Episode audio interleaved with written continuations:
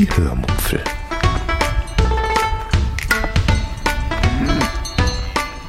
Aus dem Tagebuch einer Allgäuerin.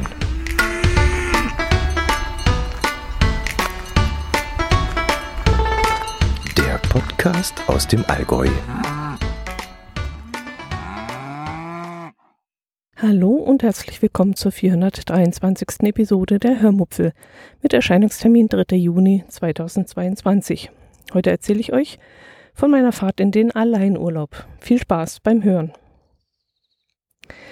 Ich hatte in der Woche, in der Christi Himmelfahrt war, vier Tage freigenommen. Ich hatte mein Herz allerliebsten am Anfang des Jahres nämlich gefragt, wie viel Urlaub wir miteinander verbringen wollen und sollen. Und den Rest wollte ich dann eben alleine wegfahren. Da die letzten beiden Jahre gezeigt haben, dass eine Woche Urlaub in, ja, was sind das hier, fünfeinhalb Quadratmetern völlig ausreichend sind, habe ich dann die zwei Wochen, die mein Herz allerliebster in ja, diversen Haus- und Gartenarbeiten stecken wollte, auf zwei getrennte Wochen aufgeteilt, in denen ich dann zweimal geteilt wegfahren wollte. Die erste Fahrt sollte dann eigentlich nach Marktl am Inn gehen wo das Haus steht, in dem der Ex-Papst Benedikt gelebt hat. Keine 20 Kilometer davon entfernt liegt übrigens auch Braunau am Inn. Und da muss ich euch sicherlich nicht sagen, wer dort gelebt hat.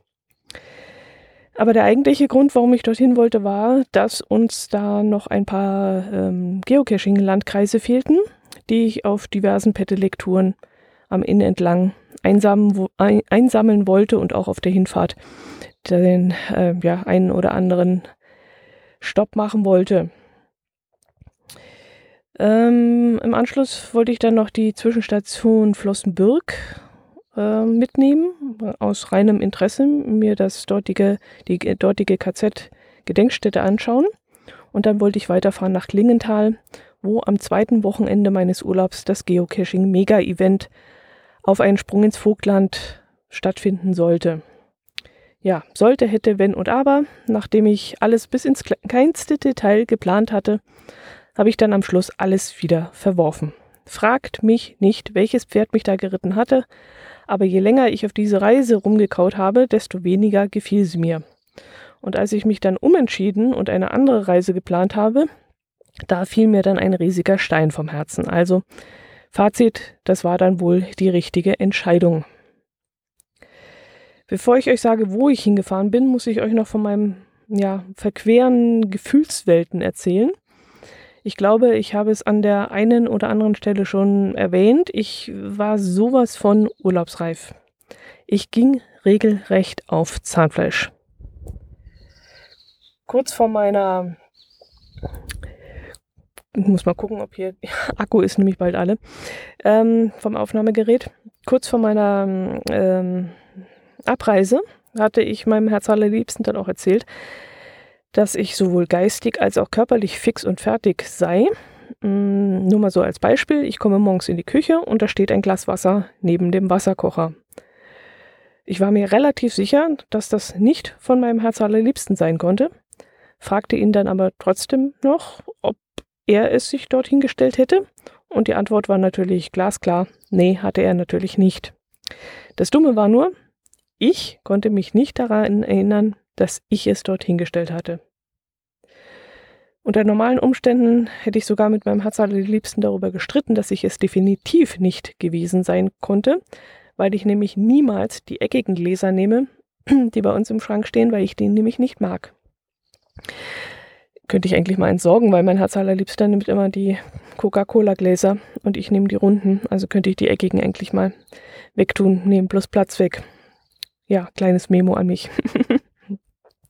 ja, aber da ich, wie gesagt, geistig sehr angegriffen war, habe ich mich dann äh, auf keine Diskussion mit meinem Herz allerliebsten eingelassen, denn ich war mir dann ziemlich sicher, dass ich wirklich das Glas selbst dorthin gestellt hatte. Es war einfach schlichtweg, ja, ich habe es vergessen gehabt. Ich, ich wusste es einfach nicht mehr. Es war mir in den Wochen zuvor auch öfters mal passiert, dass ich irgendwas nicht mehr wusste. Hm, hatte ich zum Beispiel das Bad schon geputzt oder nicht? Welchen Film hatte ich gestern in der Mediathek angefangen und nicht zu Ende gesehen? Hatte ich die Podcastaufnahme schon gemacht? War ich schon am Briefkasten gewesen oder doch nicht? Ich wusste alles nicht mehr. Es war wirklich eine Katastrophe. Und körperlich ähnlich schlimm. Ich habe es meinem Herz allerliebsten so erklärt. Hm, ich habe teilweise das Gefühl, dass ich die Arme nicht mehr heben kann. Mein Gehirn befiehlt, hebe die Arme, doch meine Arme sagen, geht nicht, kein Strom drin. Und ja, manchmal brummt es und zuppt es, also in meinem ganzen Körper.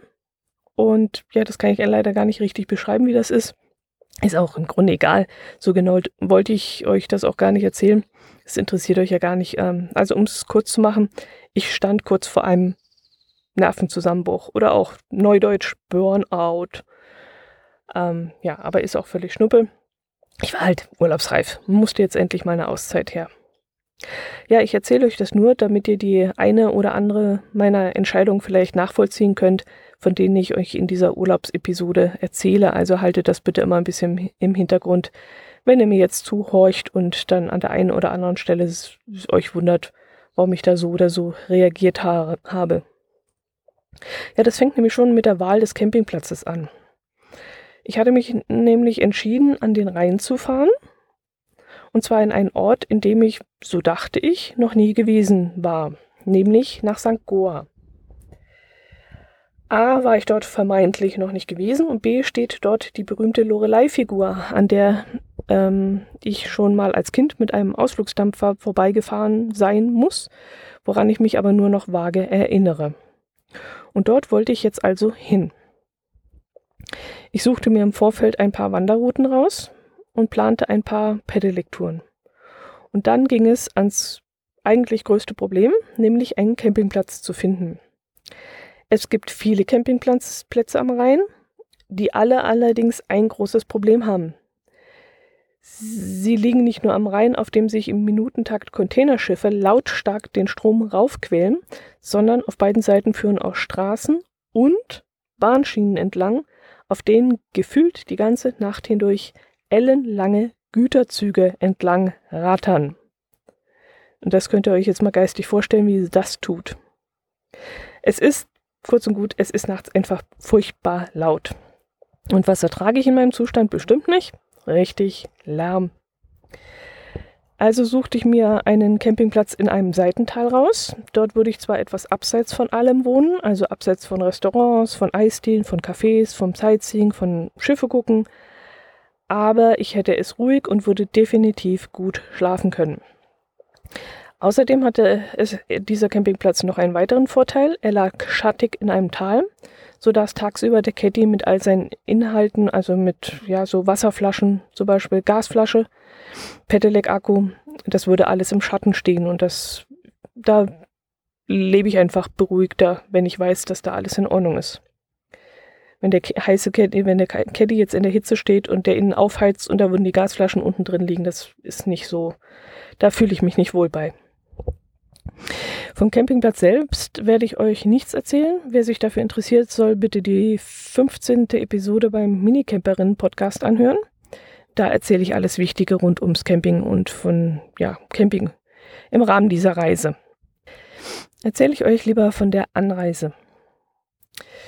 Ich sollte irgendwas um die knapp fünf Stunden unterwegs sein, aus Gründen, die auch mit meiner nervlichen Belastung zu tun hatten, fuhr ich dann erst um 8 Uhr zu Hause los und wollte dann auf dem Weg versuchen, den einen oder anderen Landkreispunkt mitzunehmen. Und durch diese Geocache-Pausen würde sich die Fahrt sowieso ein wenig verzögern und ich würde vermutlich entspannt am Campingplatz so gegen 14, 15 Uhr ankommen. Doch dann meldete mein Navi plötzlich Verzögerung auf ihrer Route von 29 Minuten. Ja, ist noch in Ordnung.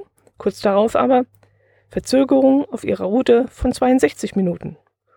Okay, das klang dann nicht mehr so gut. Es muss irgendwo vor Karlsruhe gewesen sein soll, äh, gewesen sein müssen, ähm, wo sich der Verkehr in einer Fahrbahnverengung wohl gestaut hat. Also plante ich dann um und fuhr Richtung Heilbronn. Dort wollte ich dann zu Mittag einen kleinen Snack essen. Einen weiteren Landkreispunkt mitnehmen und dann halt statt geradeaus und rechts fuhr ich dann einfach rechts und links und war dann eigentlich auf der gleichen Spur wieder. Mittags stand ich dann in Heilbronn auf einem Supermarktparkplatz und schmiss nach äh, meiner Mittagspause dann das Navi wieder an, als dann die Meldung kam, Ihre Route verzögert sich um 192 Minuten. What? Was soll das? Ich war doch extra anders gefahren.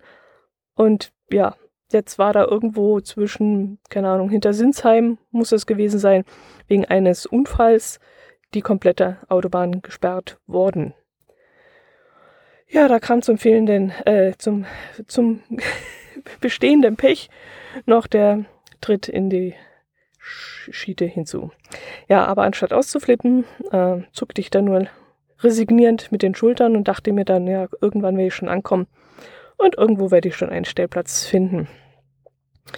Ich machte da also dann einen, ab diesem Zeitpunkt einen auf Uli und Sabine vom Radiomobil. Schöne Grüße an dieser Stelle. Und fuhr bis fast äh, vor Heidelberg nur noch auf Landstraßen was mir normalerweise gar nicht liegt. Also ich mag es dann doch lieber auf Autobahn dahin zu cruisen mit, keine Ahnung, so 110, 120 und lieber Strecke zu machen. Aber gut, das war jetzt auch mal ein anderes Erlebnis. Ab Heidelberg konnte ich dann wieder auf die Autobahn rauf und gegen 15.30 Uhr fuhr ich dann durch ein erstaunlich leeres St. Goa zu einem erstaunlich leeren Campingplatz namens Friedenau. Dort bekam ich dann problemlos einen Stellplatz auf einem ja sehr langgezogenen Wiesengelände, sehr ruhig und wie gesagt sehr schattig, an einem herrlich rauschenden Bach gelegen. Zwar ohne Schiffe gucken, ja, aber wie gesagt mit Schatten und Ruhe. Ich stellte meinen Caddy ab, ging dann kurz duschen, um dann noch einmal nach St. Goa runter zu spazieren. Laut Internetseite des Campingplatzes seien das nur so zwischen, ja, so ungefähr 1,2 Kilometer steht da, glaube ich, drauf.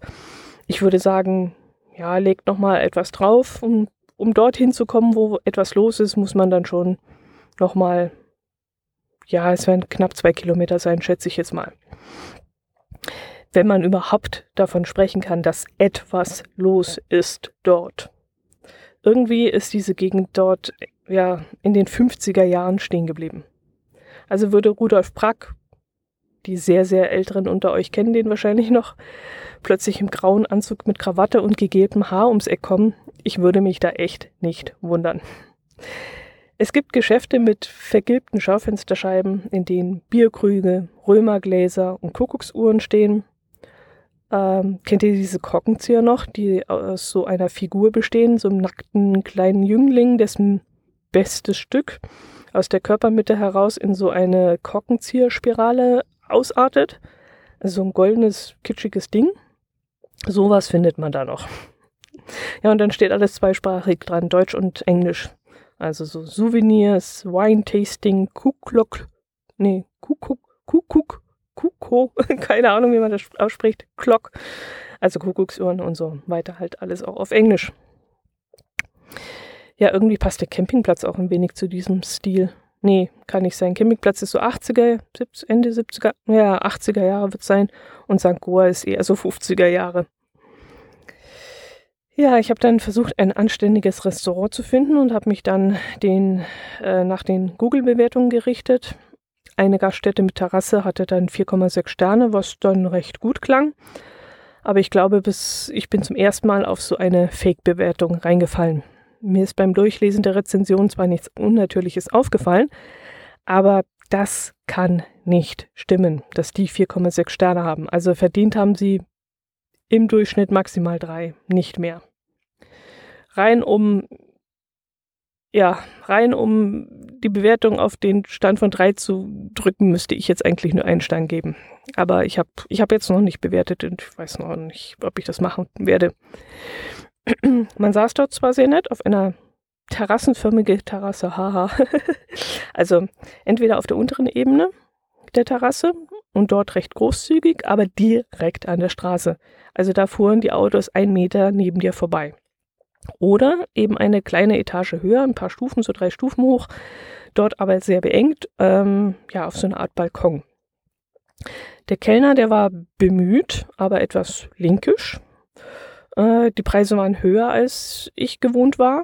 Ähm, lag das an der besonderen Lage mit diesem Blick auf den Rhein im 50er-Jahre-Stil? Ich weiß es nicht, dass man da ein bisschen mehr bezahlen musste. Oder lag es ja an den allgemein erhöhten Preisen aufgrund höherer Transport-, Energie- und Lohnkosten? Ich weiß es nicht, keine Ahnung.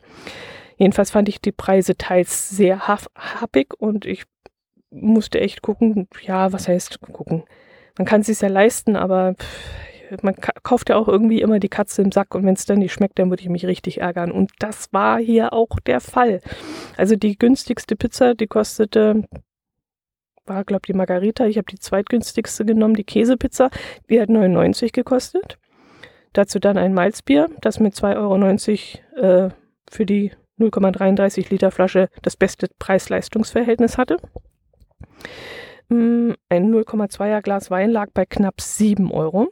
Das habe ich so teuer nicht noch einmal gesehen in, in der Gegend. Und die große 0,75 Liter Flasche, glaube ich, war das, oder war es ne, ein Liter? Nee, mal 0,75. Die lag dann auch so um die 7 Euro. Äh, die Pizza, die war dann Niveau Dr. Oetker. Und ich war da wirklich sehr, sehr enttäuscht. Aber es macht immerhin satt. Also nichts gegen Dr. Oetker, aber sowas kann ich mir halt zu Hause mal in den Ofen schmeißen für 1,99, 2,39, aber dafür zahle ich keine 7 Euro, das, äh, keine 10 Euro. Ja, sie machte satt und mir war hinterher nicht übel, das war ja auch schon was. Danach bin ich dann zum Campingplatz zurückgekehrt, ziemlich enttäuscht, und bin dort sofort in mein Bett gefallen und habe die erste Nacht auch wunderbar geschlafen. Am nächsten Tag stand eine Pedelektur auf dem Programm. Ich hatte einen lieben Bekannten aus der Kicktipp- und Leuchtturmgruppe gefragt, ob er mir sagen kann, auf welcher Seite des Rheins der schöne Radweg Richtung Bingen sein würde. Er kannte sich da noch ganz gut aus, meinte aber, der Radweg auf der Pfälzer Seite würde nicht großartig an der Straße entlang führen. Und das fand ich dann wesentlich besser. Naja, sagen wir mal so. Mm, es gibt sowohl solche als auch solche Abschnitte auf der Pfälzer Radseite. Man fährt schon viel di direkt an der Straße entlang, aber meistens auf einem sehr guten Radweg, wo man es schön rollen lassen kann. Äh, aber alles in allem hat man auch immer wieder Wege, die schön am Fluss selber und etwas abseits der Straße gehen oder durch einen Ort durch. Also der Weg machte wirklich von vorne bis hinten sehr viel Spaß. Auf dem Hinweg kam ich dann auch kaum voran, weil ich ständig irgendetwas anschauen, fotografieren und filmen musste und ständig tauchte irgendeine Burg über mir oder auf der anderen Seite des Rheins oder sogar im Rhein auf und immer wieder kam ich durch, wie gesagt, einen schnuckeligen Ort oder an einer Fähre vorbei, wo es dann irgendwie immer etwas Interessantes zu sehen gab.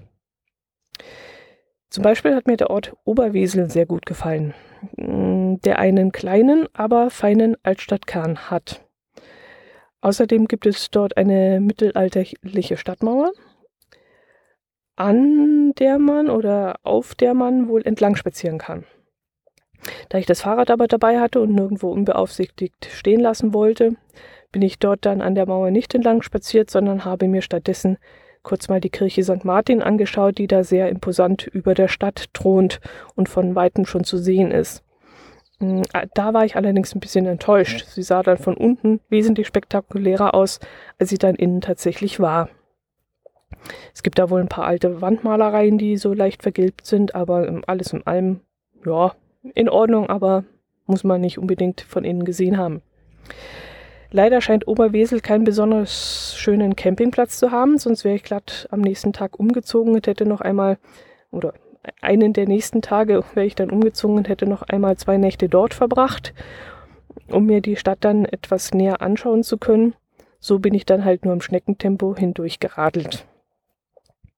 Irgendwann am Nachmittag war ich dann in Bingen, wo ich wieder in diesem netten, modernen Restaurant angekehrt bin, von dem ich euch schon mal in der 391. Episode erzählt habe.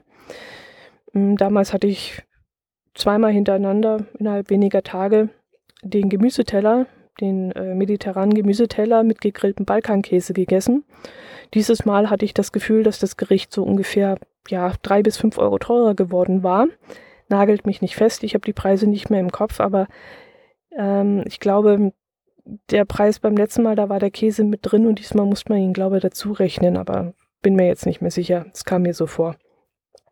Damals gab es dann wegen Corona auch eine reduzierte Speisekarte und dieses Mal gab es wieder eine größere Auswahl, so dass ich mich dann für eine vegetarische, für ein vegetarisches Bowl mit gegrilltem Balkankäse entschieden habe.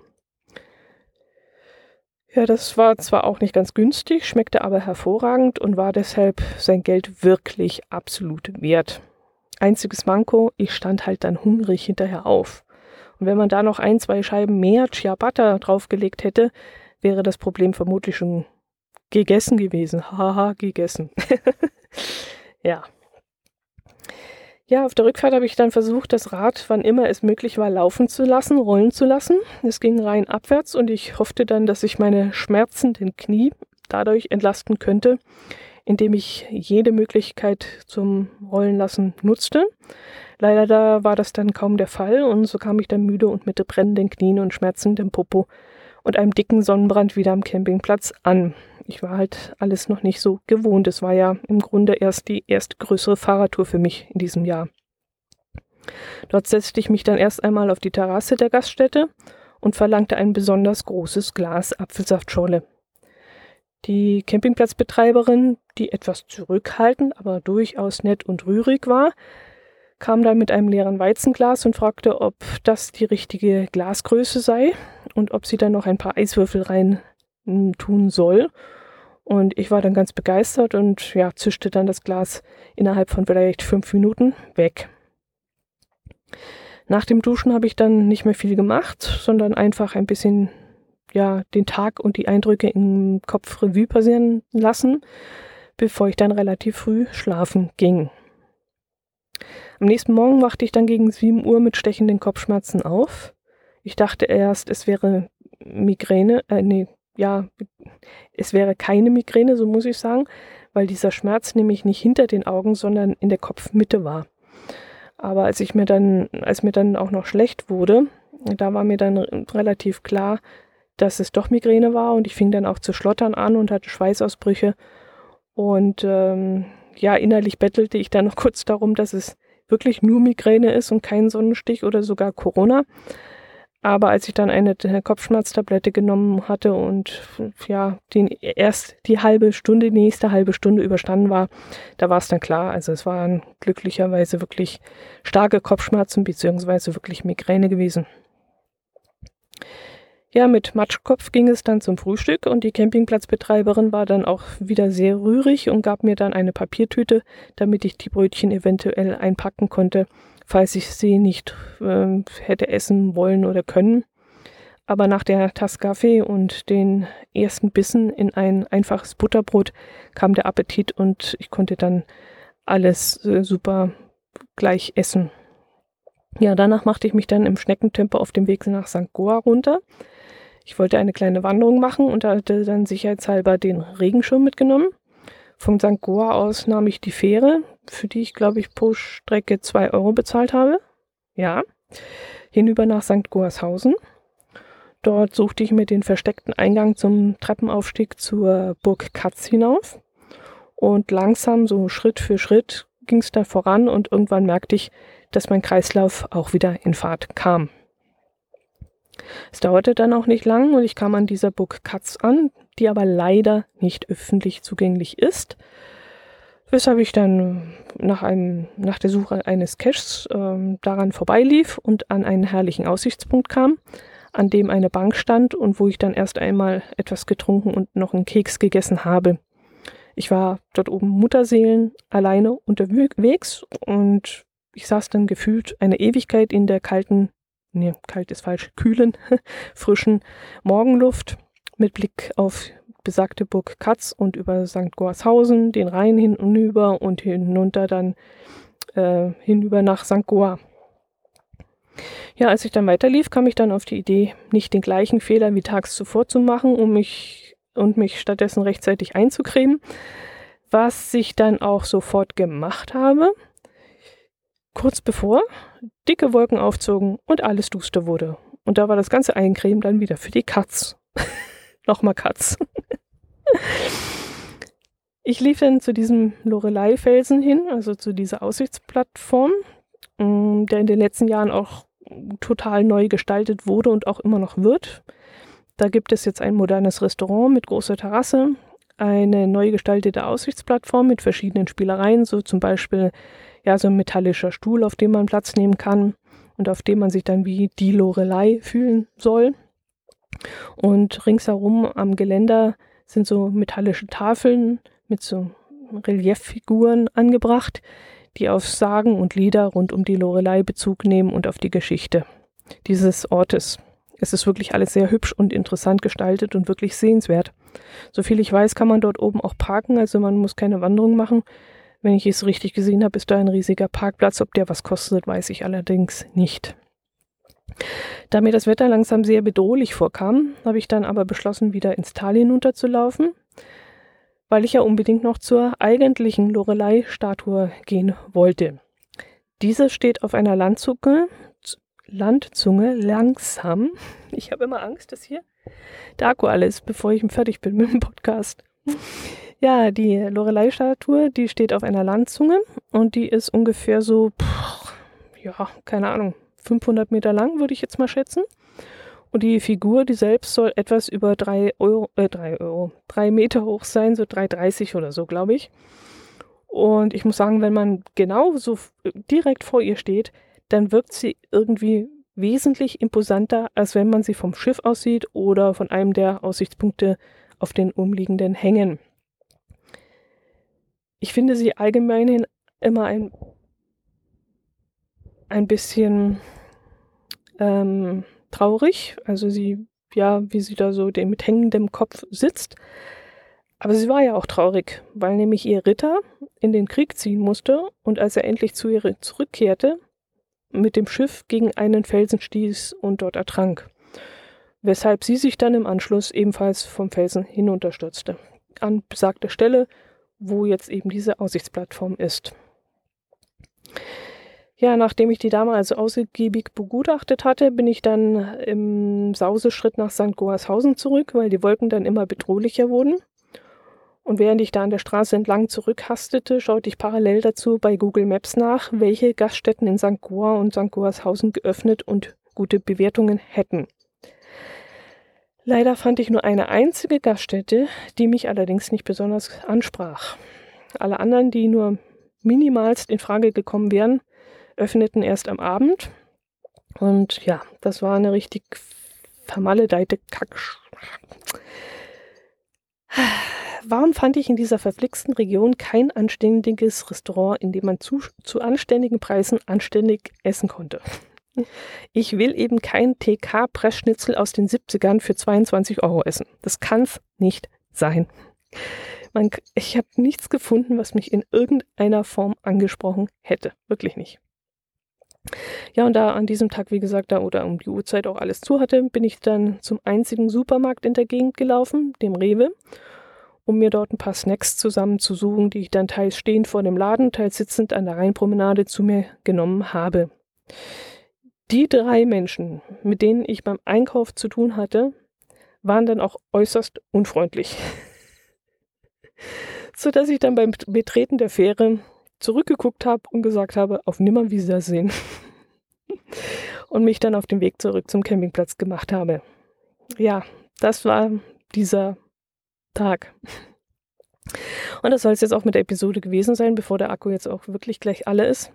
Ach so, nee, ich wollte ja noch was auflösen, warum ich dachte, noch nie in St. Goa gewesen zu sein und doch schon war. Kurz nachdem mein Vater verstorben war, bin ich öfters mal mit meiner Mutter mit einem Busunternehmen verreist. Im Rahmen dessen waren wir mal, ich glaube, in Holland zur Tulpenblüte. Und da muss es dann gewesen sein, dass wir auf dem Rückweg einen Zwischenstopp in St. Goa oder St. Goarshausen, nee, in St. Goa müssen wir dort einen Zwischenstopp eingelegt haben. Das war eine vielleicht halbstündige Pipi-Pause und auch damals war da nichts los. Und ich kann mich daran erinnern, dass ein paar aus der Gruppe sogar irgendwo einen schnellen Kaffee trinken wollten und das nur schwer umzusetzen war. Ich weiß aber nicht mehr, was damals das Problem gewesen war. Keine Ahnung, hatten die auch alle zu oder war es denen auch nicht ansprechend genug? Ich weiß es nicht mehr. Meine Mutti und ich waren damals in der Nähe des Busses geblieben und hatten damals noch nicht einmal eine Sitzgelegenheit gefunden. Ähm, wir hatten dann irgendwie im Stehen, sind wir da ein paar Mal um den Bus rumgetigert. Ähm, ja, genau. Und das da hatte ich damals schon eigentlich abgespeichert, dass ich da nicht nochmal hin muss, aber hatte es wohl wieder vergessen und in meinem Kopf war bloß haften geblieben, dass ich die Lorelei mal sehen möchte. Gut, das war es jetzt wirklich mit dieser Episode. Beim nächsten Mal geht es dann mit der Fortsetzung dieser Reise weiter. Ich würde mich über Kommentare von euch freuen und meldet euch doch wieder. Ähm, bleibt gesund und macht es gut. Und wenn ihr unterwegs seid, wünsche ich euch einen schönen Urlaub. Servus.